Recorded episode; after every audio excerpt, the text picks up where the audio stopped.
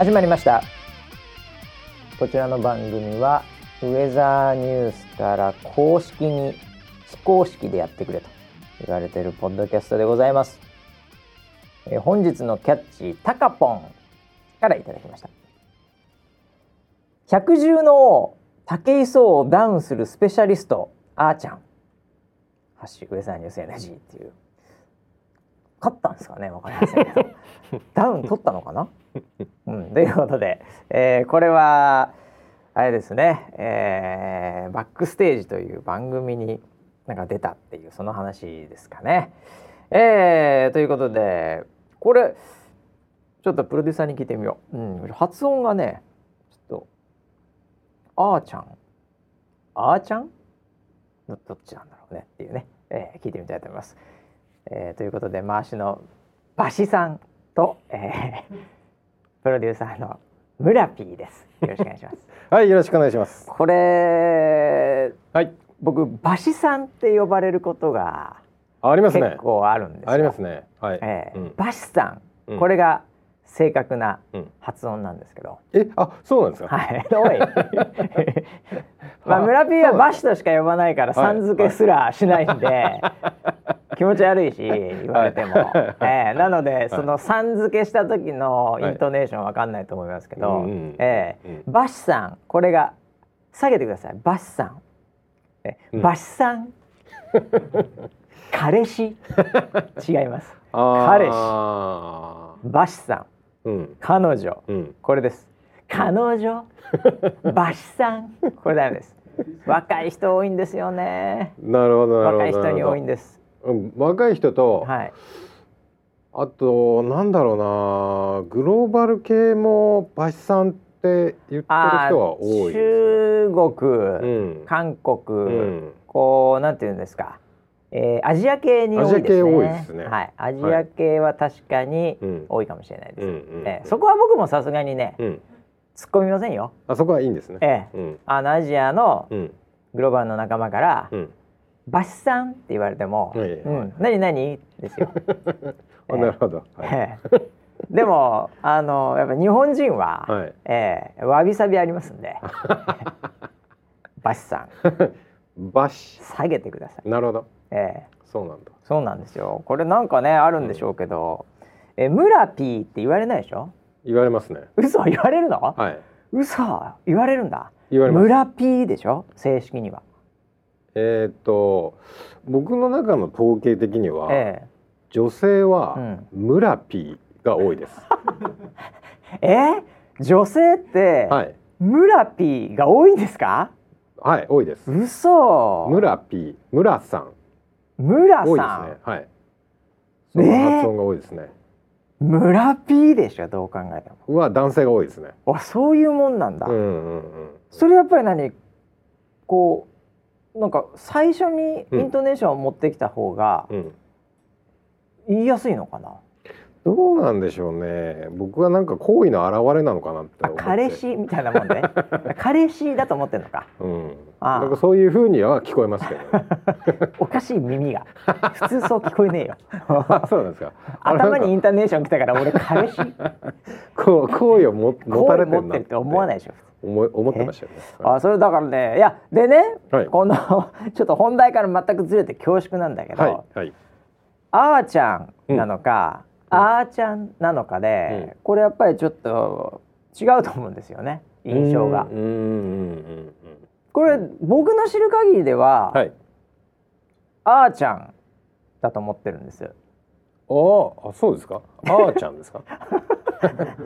あの、あーそうですか？ってもうプロデューサーから言われるとちょっと僕も不安になってくるんですけど。いやだってあの時いたよね村 P、はいはいはい。あのえキャスター全員ではい。なんか飯みたいの食った時、ああウェルカム。ウェルカムウェルカム的なところで、えでその新しく2人入ってきえて、うん。それでなんか呼び名とかどうしようかみたいなので、うん。でこう呼ばれてて、じゃあうんそれでみたいな、なんかその時いたよね。言いましたね。遠い昔だけど、はい。まあ、たかだか1年ぐらい前かもしれないけど、はい。はい。でそれで、うん。あーちゃんだったよね。あーちゃんでしたっけ？あーちゃん。あーちゃん。ああーちゃん？あ僕の中では、ええ。っと結構年齢的なものもあんのかなと思ってて、はい。古き良き日本を知るうん。みたいな人うは、ん。あーちゃん？違うあーちゃん。あーちゃん。あーちゃんが多いなと思ってて。古き良き日本？それ何高度経済成長期の頃？まあ段階の世代というか、そういう頃ね、はいはいあーちゃん、あーちゃん。うん、うん。なんか若者はあーちゃんって呼んでそうだなって勝手に思ってました。あーちゃんってあのー、パフューム？うん、あごめんこれパフュームパフュームどっちこれ？あ分かんなくなってきた。えーとそれはええ。パフュームじゃない。パフューム、うん、パフュームじゃないの？それは本当の香水のの香水の方？パフュームははい。あーちゃんだよねあ違う違う違う違うパフュームはあーちゃんじゃないですかあーちゃんだよ、ね、あーちゃんです。あーちゃんです。わかんなくなるよ。わけわかんねえなもうなんで上あまあそうかうん。だからそっちと違う方って僕読ん思ってたんだよね自分の頭の中でなるほどなるほど。あーちゃんうん。あーちゃんじゃないそういう意味ではあーちゃんなのかもしれないですね。正解は。ただ正解それすべてがはい。いいってわけでもないですからね。何を言っていうのは。そうか。層によって見え方が違うってことか。言い方も。まあそれはそれは何？じゃあもう許すの？そこは。アレンジの仕方ですから。アレンジの仕方はじゃあ許すってこと？なんか親しみ込めて、うん。そう呼んで。呼びやい。すい方で呼んでくださいっていう、うん。そういう都合のいい女？いやいや都合良くないです。全然都合良くないですけど。え？そうそうあまあそれどっちでもいいってことでいいの？じゃあ。なんかああのーこれってなんか私だけ特別感っていうか私知ってる感ってあよくあるじゃないですか。あなんかあの親しいんだ馬師さんとみたいな。だからバシさんな。俺さんって俺は許してないからね日本人には。普通じゃない？馬師さんっていうのは普通、うんうんうん。まあ新入社員もうん。馬師さんって、馬師さん。まあ石橋さんって呼ぶけど。最初は石橋さんって呼ぶのよ。はい。うんで石橋さんやめてっつって俺 全員に言うのね、で新入社員は馬師さんってみんな言うじゃない？バシさんかでもその中でうん。一人ね、うん。馬師さんってやつが出てきたら、ほらこいつもしかして。付き合ってんじゃねえか。って女子でバシさんって言ったらもう付き合ってんじゃねえかっていうそこまでいっちゃったの。も話になりますからね これ。そうそうなんかそういうちょっとマウントポジションみたいな ところあるじゃないですか。あれ呼び方バ変えてきた。シさんって言ったら、はい。俺マウント取られてんの？マウント取られてます。取られてんだはい。俺。完全に取られてます嘘。そうなんだ。それはマウント返ししなきゃいけないな。そうか、はいはいはいそういうことだと思ってます。なるほどね、はい。えーちょっとあのどっちがどっちなのか分かんなくなっちゃったんですけど まああのそのあれか。僕みたいにやっぱり昭和な男はね、はい。あーちゃはい。んになりますけど、はい。まあ令和な人はうん。じゃああーちゃんあーちゃん。いいってことになるわけですよね。そうですね。呼び方でちょっとそのマウントポジションが変わると思う。で上の方がマウントなの？じゃあ俺マウント取りたい俺。ならばどっちかというとキャラ的にマウント取る派だからさ。だったらあーちゃんです まあでもキャスターにマウント取ってもね、はい。しょうがないんで、そうですね。えー僕はカンタロウってこう呼ぶ これから。カンタロウカンタロウって呼ぶカンタロウですね。タロウみたいな。カンタロウって言ってマウント取ります。最初から。完全なマウントです。はい、ということでね、まあ、皆さん好きに呼んでいただければと思いますけども、はい、この問題はね、えーはい。引き続き追っていきたいと思います。はい。そうですね。えーというかね、はい本当に言いたかったのは、はい。バックステージで、はい。えーあの見ました？この番組。もはい。う先週、ねはい。はい。えーちょっと深い時間でしたけど、えええー僕もあの見ましたけども、うん。えーあの録画で見ましたけども、はい。はいえ。ーいやいやどうどうだったんですか？プロデューサー的には。もうえー試合展開的には。もうねなんだろう。あのーえ初めの一歩でいう、はい。あいいねボクシングできた。初めの一歩の中はのい。バウトでいうと、はいはい。高村ブライアン・ホークみたいな感じに受けました、僕はね。そこ一番 一番すごいやつじゃん。おすごい俺らの中で今一番もう何回もこの番組でもはい。そのことについては言ってますけど、ええ。高村 VS ブライアン・ホークは、はいはい。はい。それそれ一番すごいやつだよ。あのーテクニックはい。同士うのんなんか試合っていうことじゃなかったんですよ。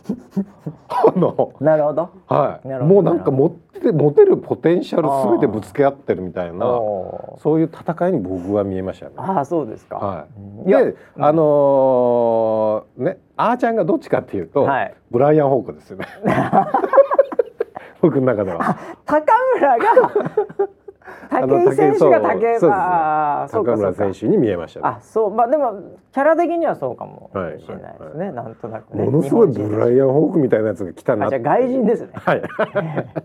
外人です。ああそうかそうか。いやいやでもやっぱりそのブライアン・ホークやっぱフィジカル強いんで押し負けないんで、はい。うんうん。なんかそのリアクションとかも非常にはい。すごい面白かったし、んそうでしたね。なんかすごい、うん、いいいい試合してるなっていう感じがして、はい。でまあそういう意味ではそういう意味では、まあ、ノックアウトで勝ってたんじゃないですかね。あそうですね。試合結果は一歩とは違いました。一歩とは違いましたね。一歩と違う形でしたけど。試合したわけじゃないけどね。まあ非常にいい試合でしたね。いい試合でした。はい、見応えがありましたよ。なんかあのー結構ね、はい。あのーうちのディレクター陣なんかは、はい。はい、それであの実際に、まあ今あのもうなんだろう入るのも制限されてるみたいで、うんうんうんうん。そんなのあのあのいけるわけじゃないので、はい。もうマネージャー的な役割で、はい。ええあのうちのディレクター陣が付き添い行ったみたいなんですけど、うん。もそう収録とかももう本当スタジオも入れないみたいで、うん別室で見てましたみたいな、はい。うん感じで。お前逆に何しに行ったのみたいな思ったんですけど、えいやそうなんですよ。本当は、うん。本来は僕もあと広報の人間もはいはい。一緒に行くっていう話だったんですけど、ちょっと。え今厳しいからねもうねそうなんですよ、ね。中にも入れないっていうことで、じゃあその入り口まで行きましょうかって いう話もあったんですけど、まあそまあそここまでもなっていう話もあったんで。一応一人になって、はい。らそういう意味ではその一人ってうん。セコンドなわけじゃないですか、はいはい。そうですね。ボクシング的に言うと、はい。セコンドが、うん。なんか普通に観客席で見てたっていう。もっと言うとモニター越しに見てたっていうこれ どういう、うん、だブライアン・ホークセコンドなしで戦ってたってことですから。そうですね。はい。全然まあセコンドもいらなかったんでしょうね。いらなかったんでしょうね。全然ブンブン回してたんでいらなかったんでしょうね。ええまあそういう試合だったみたいですけどね。ええまあ楽しくていいですね。はい。よかったんじゃないでしょうか。はい、えーいろいろあった一週間ですけども、はえーあとあそういう意味ではね、うん。放送局つながりで言えば、はい。えー、なおちゃん、うんなおちゃん、なおちゃん。あこれもマウント取ってますね。なおちゃんなは。おちゃんがね、はい。えーまあ、角田キャスターですよ。はい。い、ははい。えー気象予報士も捉えましたけど、うんまあ、うん。えーなんだっけな NHK のカルチャーオンラインみたいななんかあえ？はいはいはい。なんかそういうので、はい。えー講座なのかな？んか要はちょっとこれプロデューサーに聞きたかったんでこれ、はい。もはや明日とかいうレベルなんじゃないかなと思うんですけど、はい。明後日朝明日かな？明日ですね。今金曜日ですけどね。はい。はい。えっとはい。1月23日のはい土曜日土曜日です。はい。はい、えっと NHK カルチャースクールうんっていうところで、えっとオンラインオのンラインの。えっと角田のワンマンショーみたいな講座があります。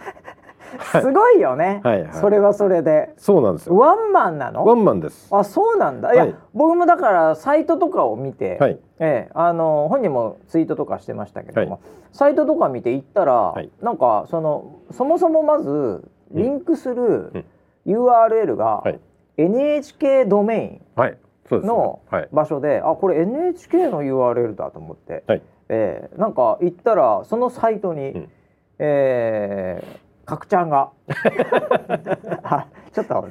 新しいね、あだ名が変わりましたからね。角ちゃんのね。角田、はい。角田あのキャクサキャスターがなんかこう、ピンで出てまして、はい。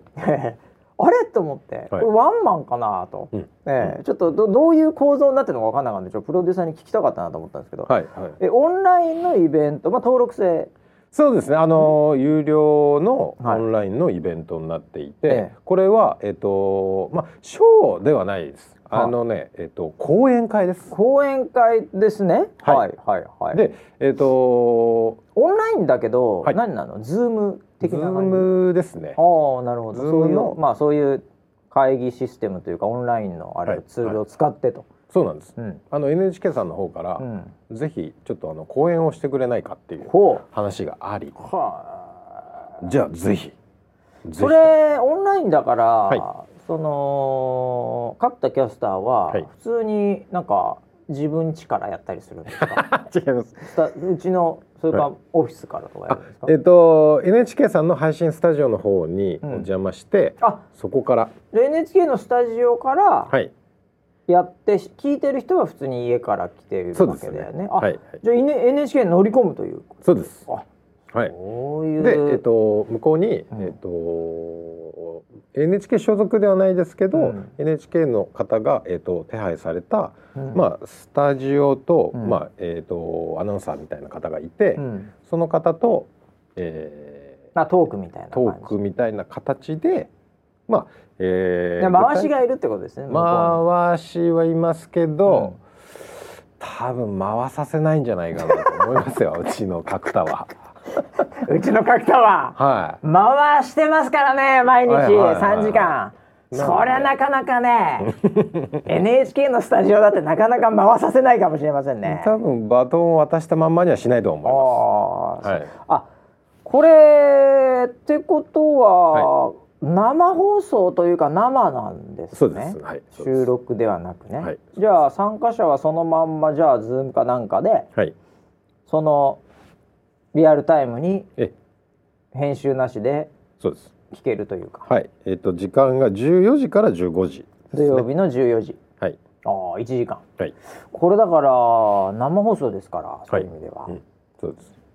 いきなりこう NHK ぶっ飛ばせみたいな しないですよ。そういう風にやられる可能性もある まあやろうと思えば、やろうと思えばですけど、そんな子じゃないですから。そうですか、はい。あごめんなさいごめんなさい。そうでしたよね。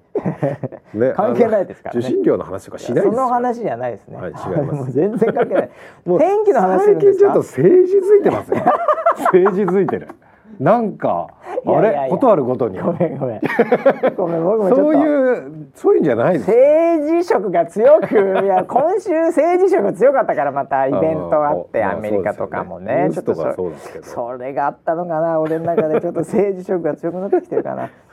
これ天気について天気です。あのー天気予報のはい現場であるとか、なるほどまあいまあよくわからないじゃないですか。世の中的にとか一般的には、い。その見れない裏側の話であるとか、まあ予報士も取りましたので、うん。その予報士の勉強で試験ってどういうものだったのか。からそういうまあその裏側であるとか、うん。なんかそういう勉強方法であるとかそういったことをまあ角田の方からお話をするっていうそういう内容になってます。これはでもなんこのどういう方々がねこれ聞くのかちょっとよくわかりませんけども、はいはいはい。感覚的に言うと、うん。もうすでに相当、えー裏側も含めてうん。知ってる人が入るんじゃないかなって いやだから今から気象はい。ね、はい。予報士受けようかなって思ってます、はい。で天気予報ってテレビでは見たことあるんですけども、あんまり裏がどうなってるかとか、あんま分かんないですね、うん。興味あるなっていう人登録してるんですかね？いや一応そういう人向けにですよ。あそうのこれから気象の世界を、はい、まあ、目指そうですとか、えええええその予報士を取ろうですとか、えはいはいはい。キャスター目指そうとか、ええ。そういう方向けに一応あのカリキュラム的にはなんかみんなウェザービーコンとか持ってそうで なんか裏をもうすでに知ってんじゃねえかっていう、はいはい。えーなんかボランティアとかやってるような 裏見すぎちゃってるような人とかが入ってんじゃないかちょっと心配ではありますけどね。心配ですね、ええまあ今回リアルでお会いするわけではないのでそうですね。あの顔は見えないそれもだから分かんないからだからもう入ってる人も、はい。あのウェザーニュースっていうところでは、ライブでこういうのやってまして、はいなんか原稿とかも実はなく、んその場でやってるんですよって言った瞬間に、はい嘘ってリアクションしてもらわないと困りますよね。そういうことです。ええはい。うん、知ってる。る知ってるとか普通に「なおちゃん知ってるよ」って なおちゃんとか呼ん呼なおちゃんっばないでください。て呼ばないでって話だからね。角田さんってはいよ。角田さん角田さんよろしくお願いしますってコメント書いてもらわないと。そういうことです。そういう体にしないといけない。いやいやだって裏側とかをさ、はいちゃんと言ってリアクション取ってもらわないと、そういうこと黒巻きとか知らない状態で臨んでいただかないとそうですね。はいそうです。なんかそういうあれですよね。はい、んそういう形で。ぜひお願いします。いやなんかいろいろとでもね、はい多流時代とは言わないけども、うんねいろいろなキャスターもね、まあ、別の場でうんいろいろとやってるってこれはまあいいことなんじゃないかなといいことですよね。はい。思いますけどもね、一週間いろいろあります。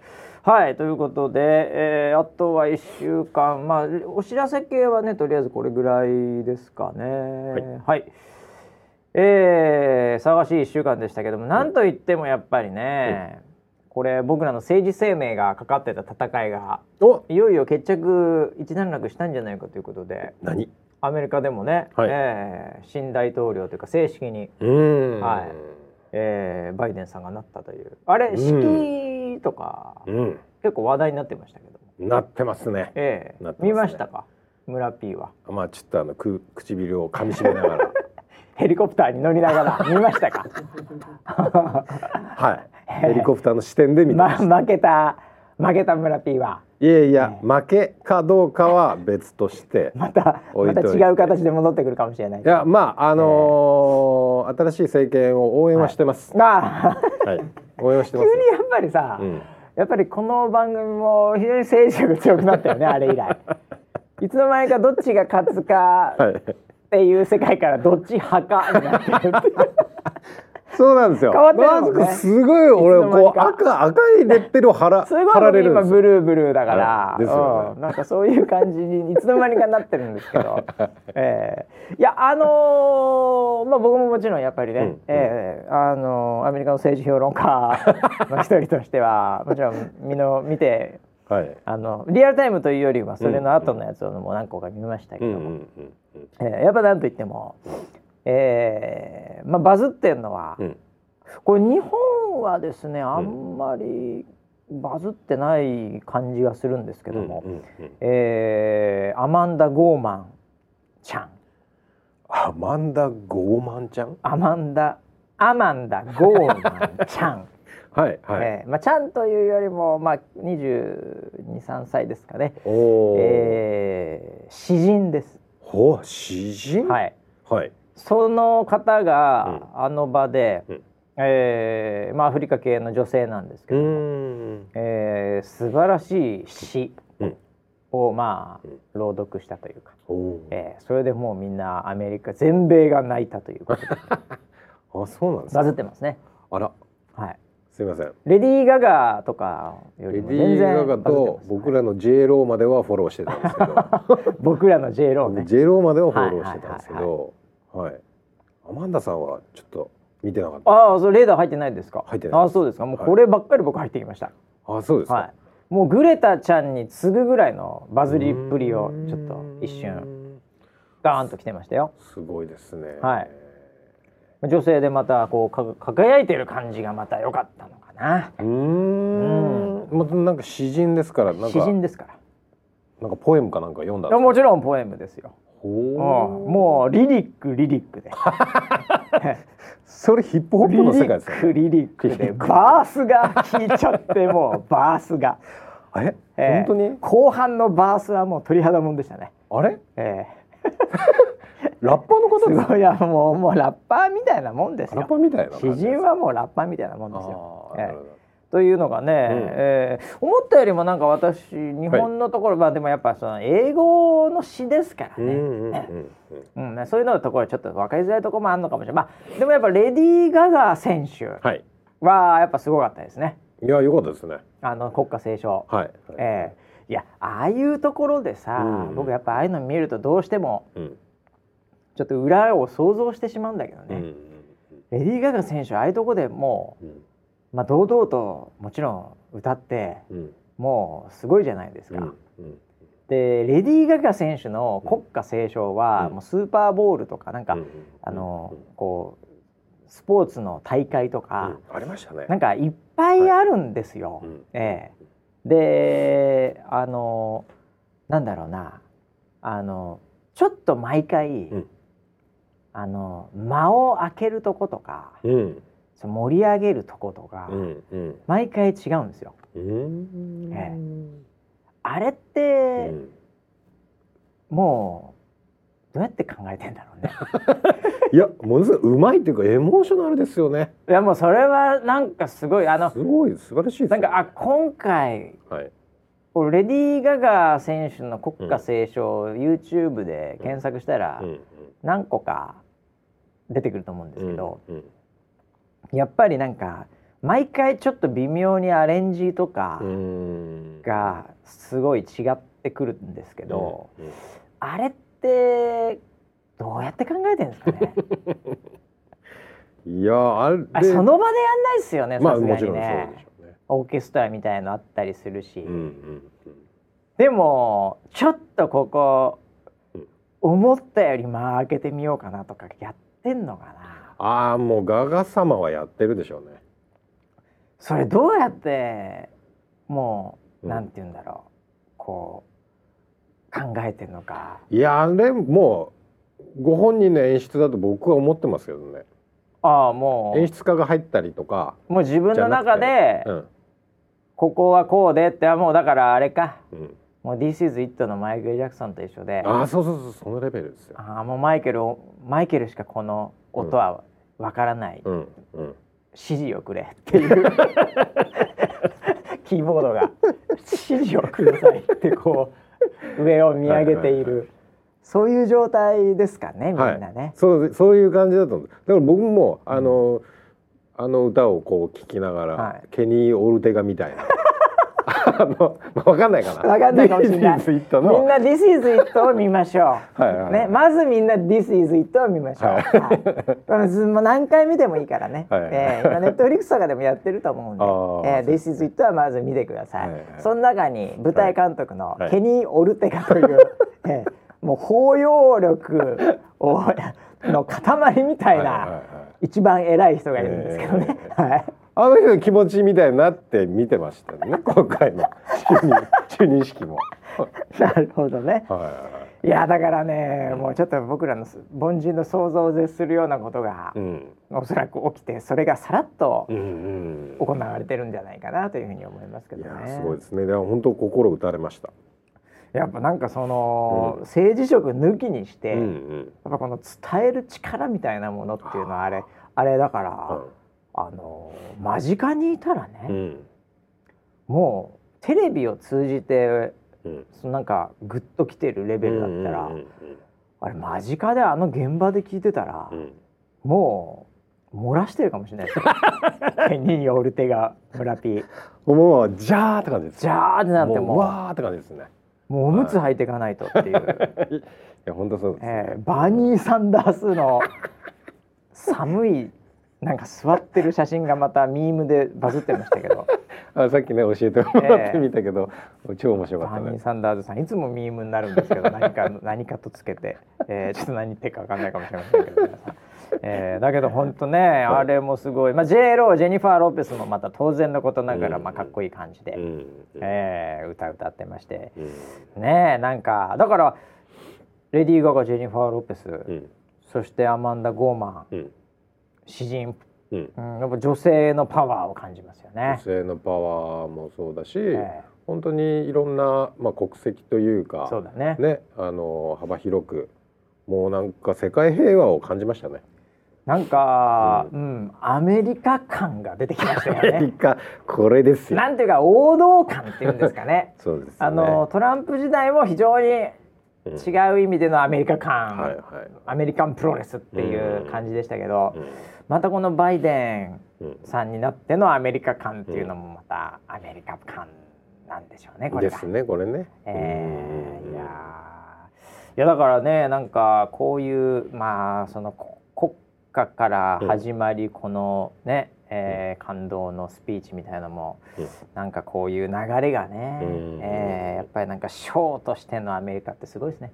いやすごかったですね。うん。うん。これあんまりここの話突っ込んでもね、はい。もうどんどん政治色が強くなるんであれですけど あの日本の国歌とかアレンジしないもんね。あまあでもうこれあの単純にうん。ちょっとその歴史的背景とかうんぬん全部置いといて、はい。音として、うん。やっぱりなんかその音楽詳しい人的に、うん。なんかアレンジしにくいみたいなのあるんですかね？いやあんなスローな曲はちょっと難しいんじゃないですか。ね。ねだってあのー君が代をキック・ザ・カンクルーが歌いますとかないでしょ。まあないもんね。クレアさんがアレンジしましたとかないもんね。見たことないよね。あのできないよ普通に歌うことはあってもあだからあうんのアメリカの国歌ってさ、うんあの後半さ、うん上げ上げになるじゃないですか。あすごい上がる。あはー上がるよね。あんなの卑怯だよね。いやー。あんなメロディーだったら持ってき方いろいろあるわって話じゃないですか。うん。本当なんかわかんないけど鳥肌立っちゃうもんね。そうなんか持ってき方いろいろいけるし、うん。なんかその上最後飛行機ドーン飛ばすとかなんか演出も考えられますよね、はい。あのメロディーなのね、はいうん、なんかその辺はちょっとやっぱりこう違うのかもしれない。君が代はもうあのーなんだろう。もう最終的には苔が蒸す蒸しちゃうからね。もうだから その岩が自然岩がさ。もう。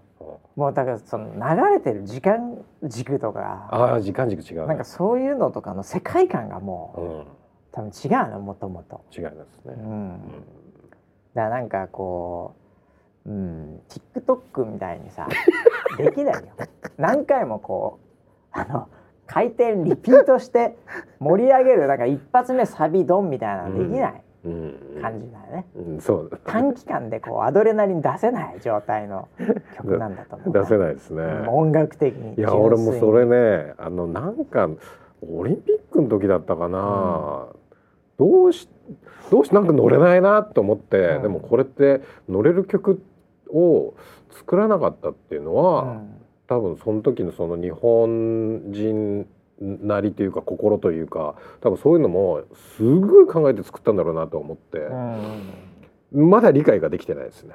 僕の。まあなんていうかあのー国歌のメロディー。うん。ええちょっと詩はさらに重くなるんでありますけど、メロディーもうん。やっぱりその国うん。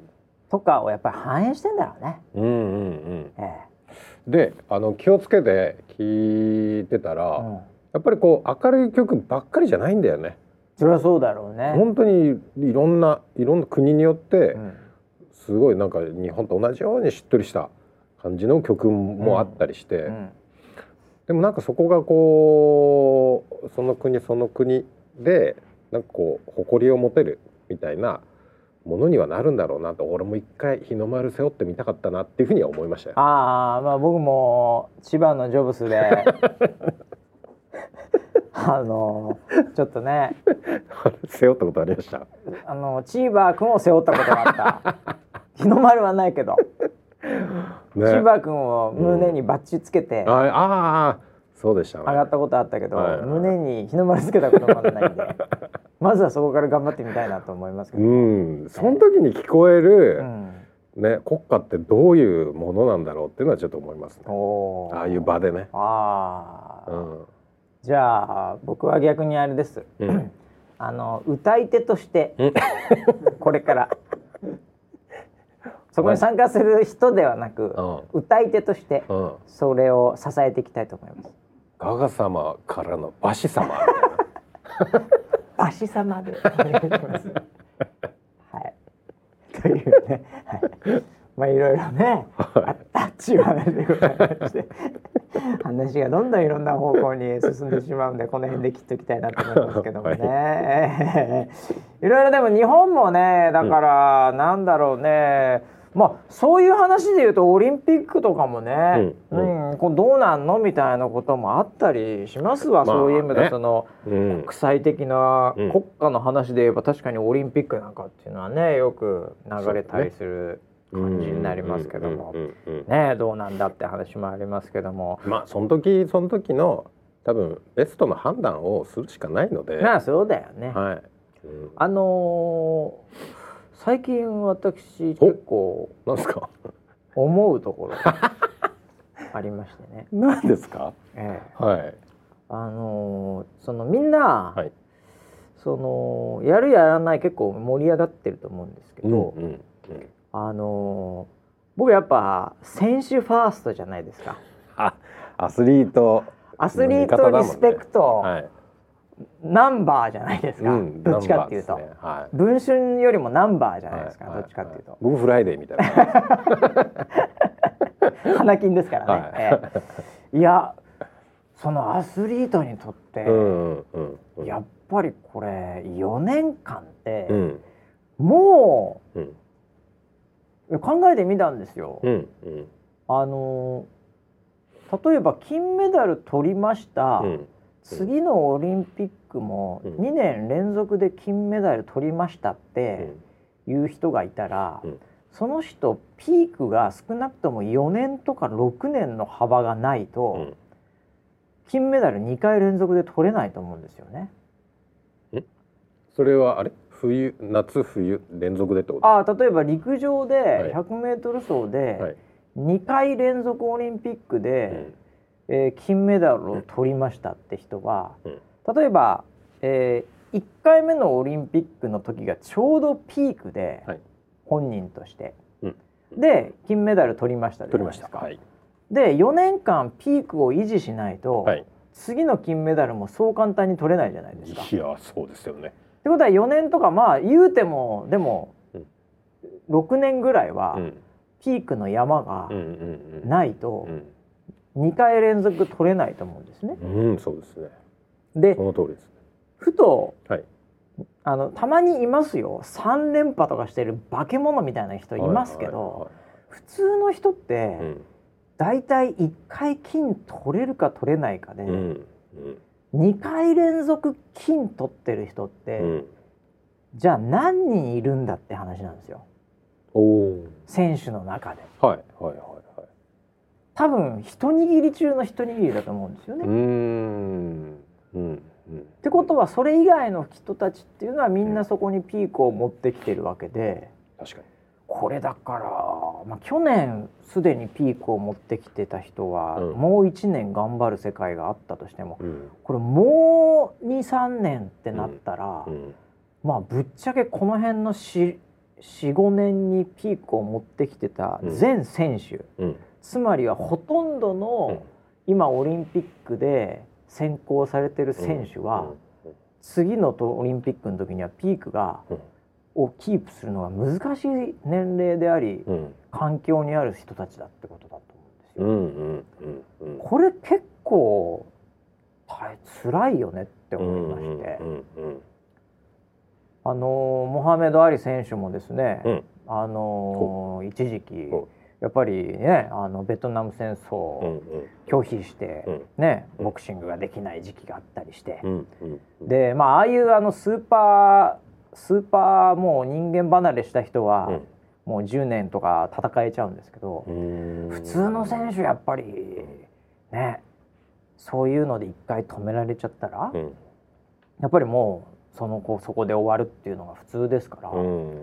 やだから今回オリンピック目指してるというかもう行くこと前提だった去年から、うん。そういう選手たちにとって、いやこれ何でもいいから走らせてくれっていうかね、うんうん、何でもいいから戦わせてくれっていうかね。でうん。そのためにあのほとんどこの生まれてからのほとんどの時間をそれに費やしてた方々うん。なわけだから、うん。ちょっと観客どうとかなんとかっていうよりもなんかなんかできねえのっていううん。思いはありますよね。リングに立たせてあげたい。うん。トラックに立たせてあげたい。それもまあぶっちゃけリモートでも何でもいいから。はなんかできないのっていう。まあうん。リモートで一斉のせで水泳とかきついとは思うんだけどね。うん。うん、でもなんかまあ同じ環境じゃないからさやっぱり、うん。うん、絶対完全に同じ環境って天気も含めてできないから、うん。やっぱり物理的な場所は一回来なきゃいけないしっていうのはあるんだろうけど、いやーとりあえず選手頑張ってほしいなと思って、うん。じゃあそこははい、e スポーツで。先週の。e スポーツ。いいね。でそういうのいらないもんね。選手は多分うん。みんなやってないじゃない？e スポーツ e スポーツやってないよ。本当のスポーツやってるからね。e スポーツを絶対否定してると思うよ。スポーツじゃねえだろあんなのチキショーっつって 何かに火がついてしまいました。なんだよあんなあんな剣とかで戦ってんじゃねえよっつって。俺はヘッドギアつけてあボクシングやってんだガチでっつって。言ってると思いますけどね。本当の。いやまあまあまあそれはちょっと置いといてですよ、はいえでみんなやってないええ。ゼロの状態だからえそうだよね。そこでもうみんなで順位を決めてしまおそうれでもめちゃめちゃ負けるからね。その人たち e スポーツの選手に。その辺の子供に負けるからね。本当にスポーツできる人は。そうだよね、うんうん。いやーだからそこはかわいそうだなと思って。なんかさ、うん。あのー今その VR とか AR とかうん。技術あるじゃない、あるある。うん。でセンシングの技術もさどんどん進んでるんじゃない、ね。うん。で本人のポテンシャルをうん。全部データ化して、ああなるほど。でバーチャルで戦っちゃうんだ。バーチャルで、うん。だからそのメンタルみたいなものも数値化して、なるほど。過去の試合とか。そうそうそうあで当日どういう条件あ。で、うん。こうなったらうん。本人の成績がこうだろうってシミュレーションシミュレーションで勝敗が決まると。はいおおー、それは全くもって同意できません。あれ？本当ですか？ボイスバーってそれはだってもでも本人のポテンシャルで比較するんですよ。まあでもそれはだからさやっぱり結局本番に強いやつみたいなデータをどこまでやっぱりうん。シミュレーションしてくれるのかとか、うん。やっぱりその試合前うにん。なんかこうあのこう感極まって、はい、これはあいつのために勝つみたいな。おなんかそういうドラマとかがは一切ないじゃないですか。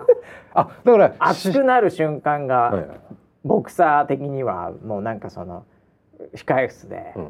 みんなでこうなんか祈ったりしてる、はいはいでそこで気合入るとか、はうん、なんかそういうなんかストーリーが全くちょっと。そういうストーリーも全部 VR で見せてくれます。映像で。すげえなそれやってくれんのか それならもういいかな。そっちでいいかな。何回も戦えるしそれだったら。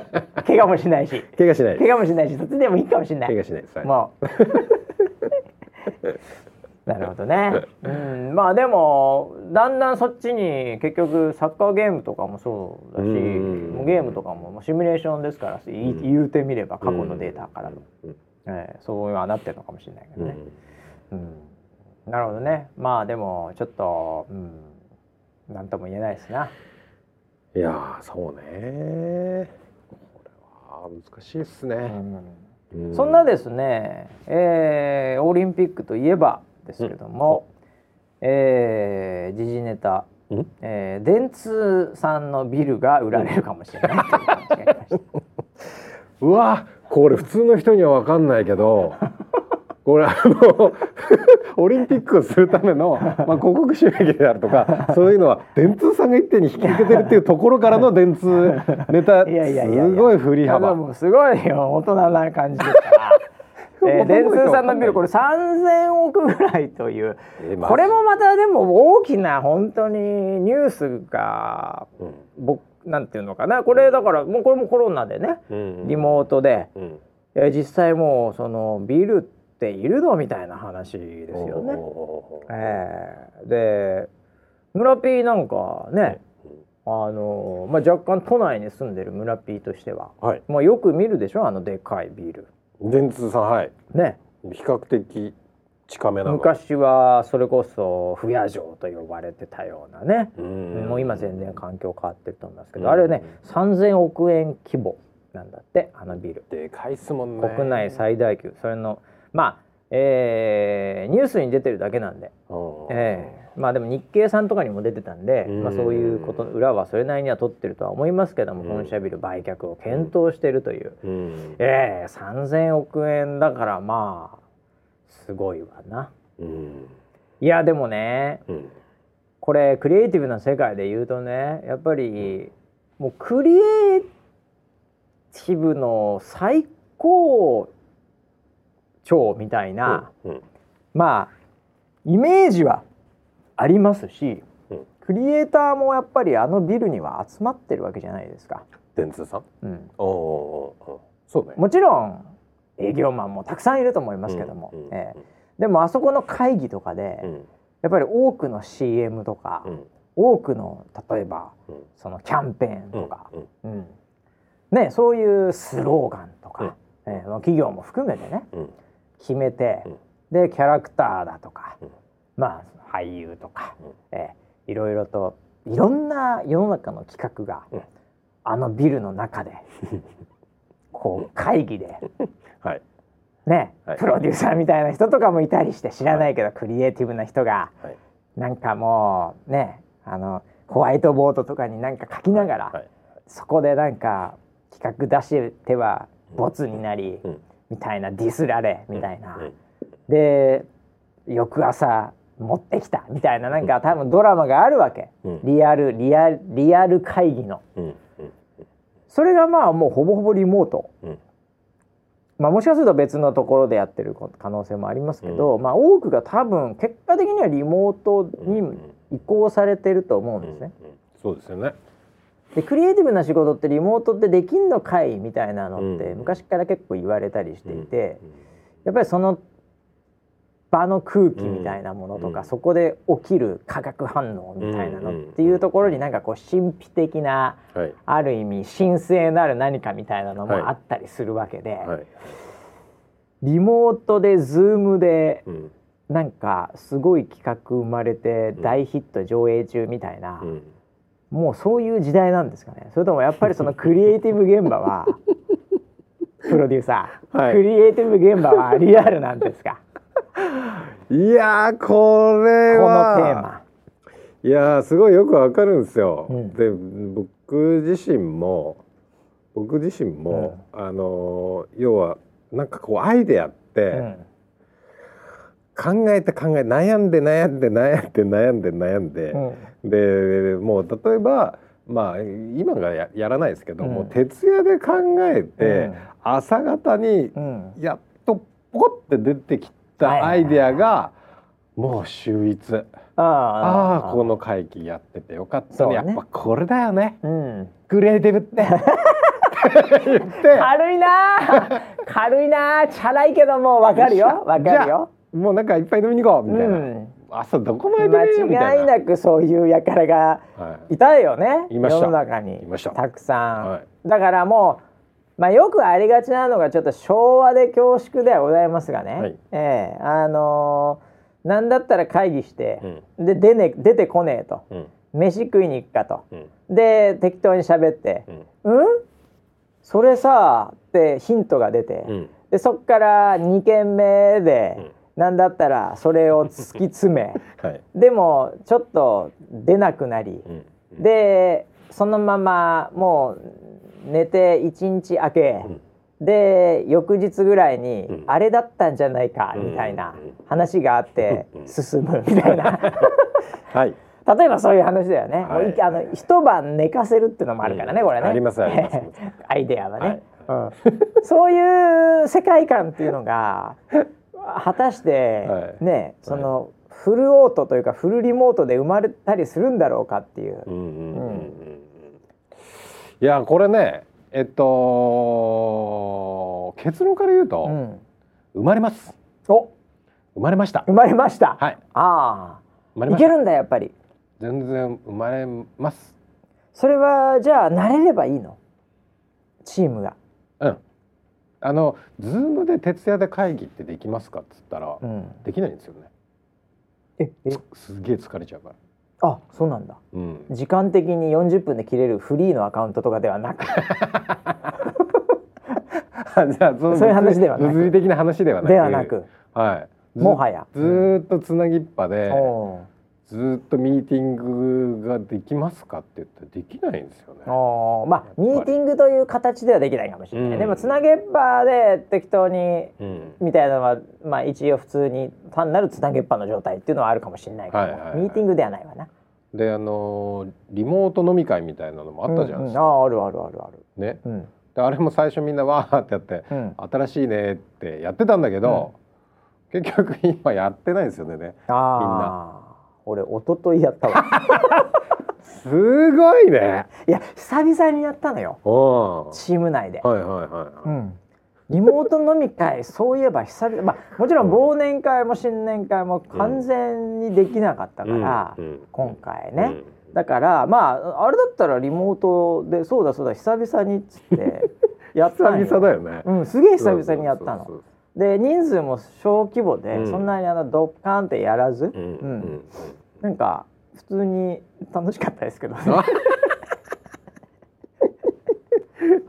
いやだから本当会ってないからさ、うん。もうなんていうかズーム上の顔とかが、もうデフォルトというかそれが逆にもうだんだん親近感出てきて。ああ、はいはいはいなんかリアルで会うよりそっちの方がしっくりくるみたいになっちゃってるあー。後ろの背景とかなんか落ち着くなその窓みたいうん、これからそうなるんでしょうね。な、かもしれないね。うん。うん。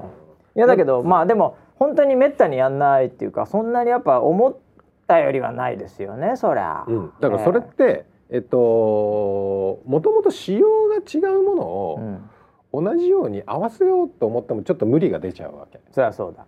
なんか人と会ってうん。ダラダラダラダラ喋っうんてるっていうそのフォーマットをうん。ネットでやろうとするから無理が出ちゃうんだけど、うん。ネットはネットの良さもやっぱりあるので、そこをうまく活かしてうまく使自分の中でうまく使って、うんだからアイデアがあーなんか煮詰まっちゃったなと思ったらつないで話して、うん。でなんかこういろんなこうなんかアイデアのこう発散みたいなこうもらってあでまた自分でこう寝かせるっていうか熟考してるこう熟考っていうかあれなんか行ったり来たりなんだよねアイデアって。うんうんうん行ってみて帰ってきて、行ってみて帰ってきてっていうの。を 繰り返してるうちに寄り道しながらなんとなく発見みたいなね。あだから今の話聞いたら、あれなんだねもう全く新しいスタイルとしてうんうん、別にやりゃいいじゃんと。そうそうそうそうそういうこと。だから過去にあったことを引きずって、うんそれをネットに持ってきているということ自身が、うんこれもはやうん昭和だよ君たちっていうふうに言ってるってことですね。そうですね。いやーもうなんかちょっと今の話聞いてて、はい。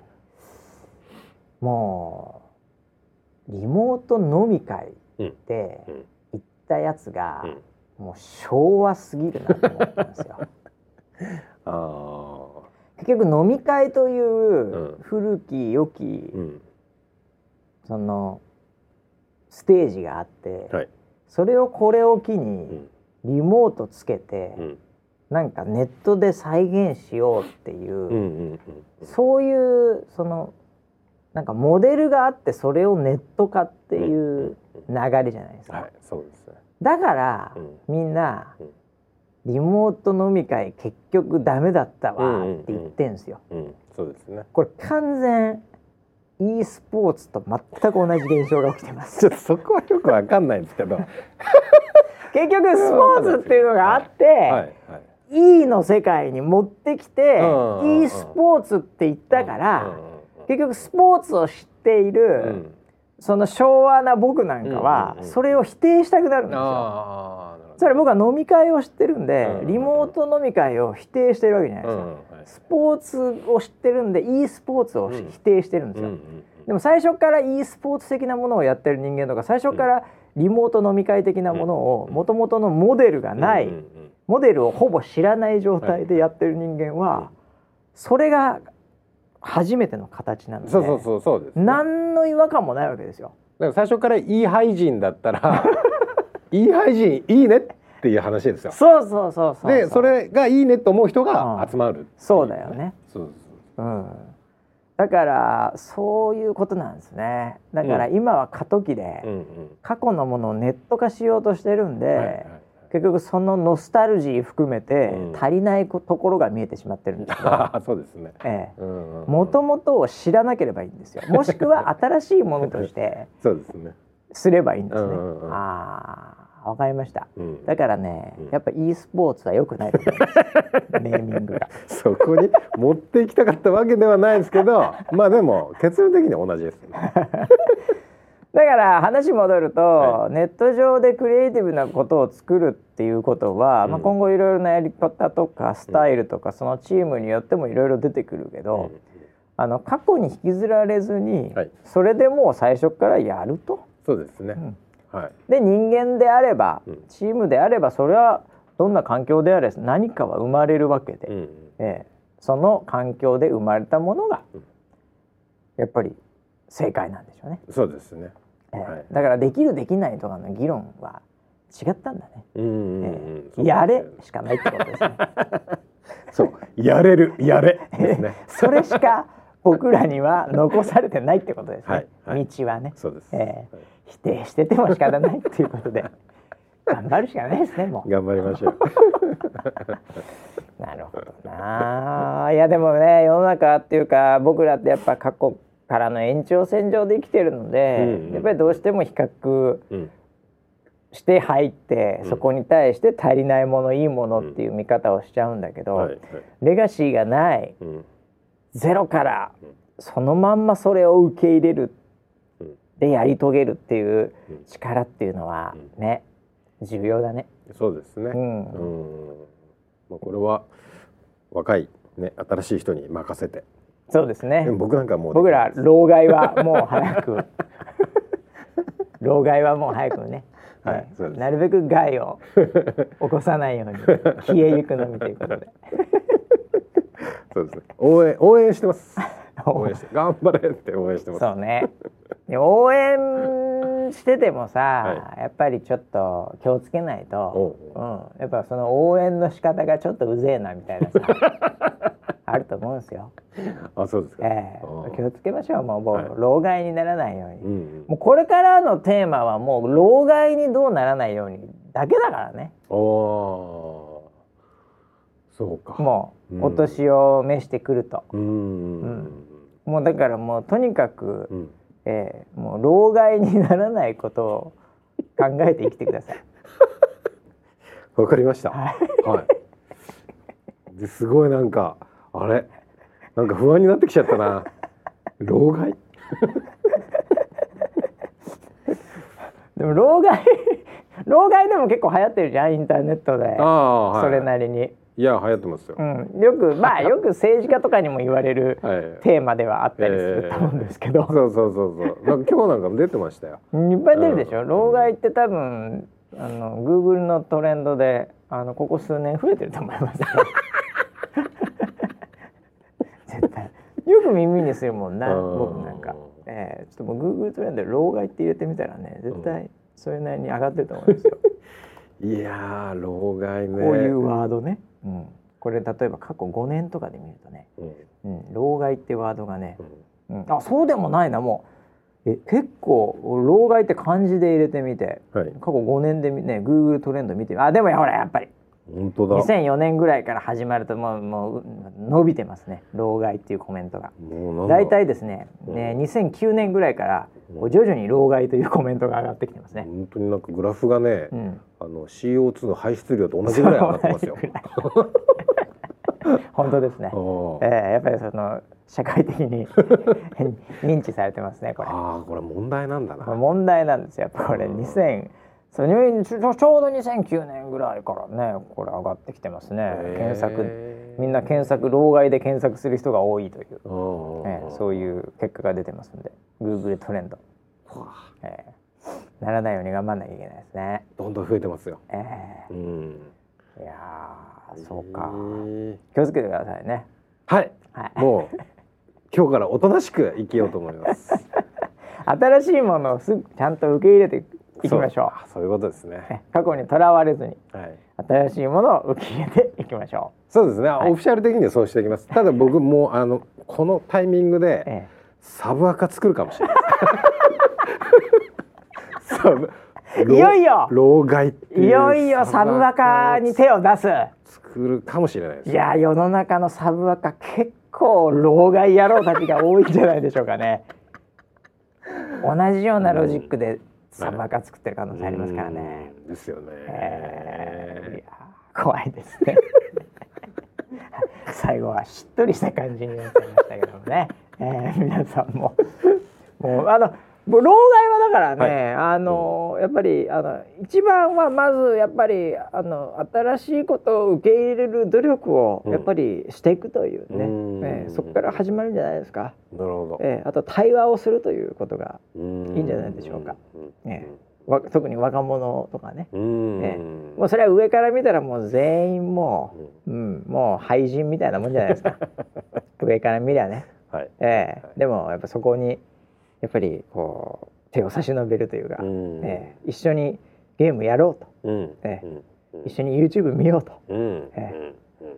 で一緒にちょっとリフティングしようかっていう、あなるほどね、ええ。ちょっと俺あの今からあの YouTube で、ええ。アマンダちゃんのうん。塩、まず塩塩聞いてくだアさい。マンダちゃんの塩アマンダちゃんはね、うんあれは本当にねあの老人受けすると思います。ああそうなんだ。本質すぎて。本質すぎて、ええいいと思いますよ、うん。ええぜひその、ええ詩をねちょっと、うん。字幕付きでまず見ていただければ、わかった。はい。あの言ってる内容はなんとなく分かると思います。ああもう俺来週なんかすごいキラキラした成人みたいになってるかもしれない 大丈夫だ頭抜けよ。お後がよろしいよ。ザビエルみたいな。はい、はいということで、えー、1週間皆さんね。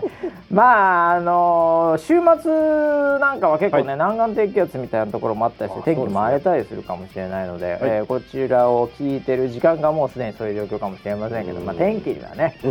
引き続き気をつけながら、はい。ねえーもうとにかく健康第一で、うん。はい、1週間後にまた老害2人組とお会いできればいいかなと思います。それではまた来週までお楽しみに。はい